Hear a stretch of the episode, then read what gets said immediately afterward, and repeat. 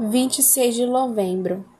Fui pegar água. Olhei o local onde os ciganos acamparam. Eles ficaram só três dias, mas foram o bastante para nos aborrecer. Eles são nojentos. O local onde eles acamparam está sujo e exala mau cheiro, um odor desconhecido.